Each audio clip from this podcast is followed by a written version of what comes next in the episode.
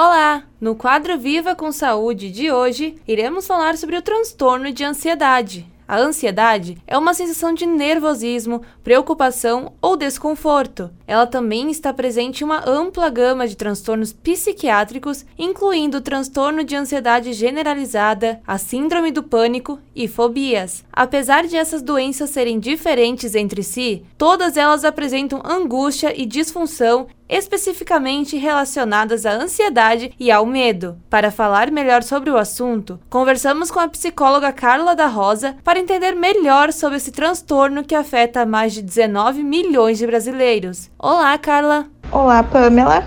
Então, Carla, explica para nós primeiramente o que é o transtorno de ansiedade. Todos nós conhecemos a ansiedade. Ela é uma emoção que todos nós sentimos, mas quando uh, ela passa a ser de forma exagerada e pode causar prejuízo no dia a dia, acaba se tornando um transtorno. Esse transtorno de ansiedade ele é caracterizado por medo e ansiedade excessivos, que persistem por muito tempo, em geral por seis meses ou mais, e acabam trazendo prejuízo para a vida da pessoa.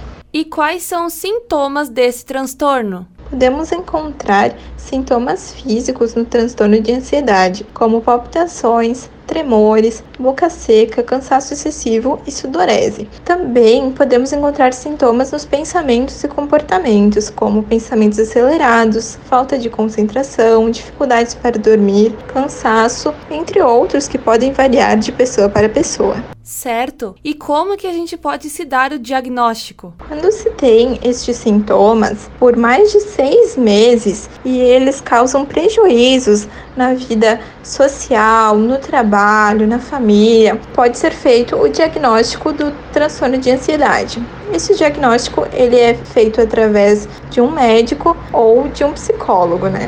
E o transtorno de ansiedade possui tratamento? O tratamento ele é feito através de medicamentos e da psicoterapia, que pode auxiliar a perceber as causas desse transtorno e auxiliar no dia a dia, né, para que vá se regulando um pouco mais esses comportamentos e pensamentos, que a pessoa consiga levar a sua vida com menos ansiedade. Certo, Carla. É muito importante saber detalhes sobre esse transtorno que afeta tantas pessoas no mundo. Muito obrigada pela tua participação. Muito obrigada pela oportunidade, Pamela. Esse foi o quadro Viva com Saúde de hoje, da Central de Conteúdos do grupo RS Com, repórter Pamela Yanti.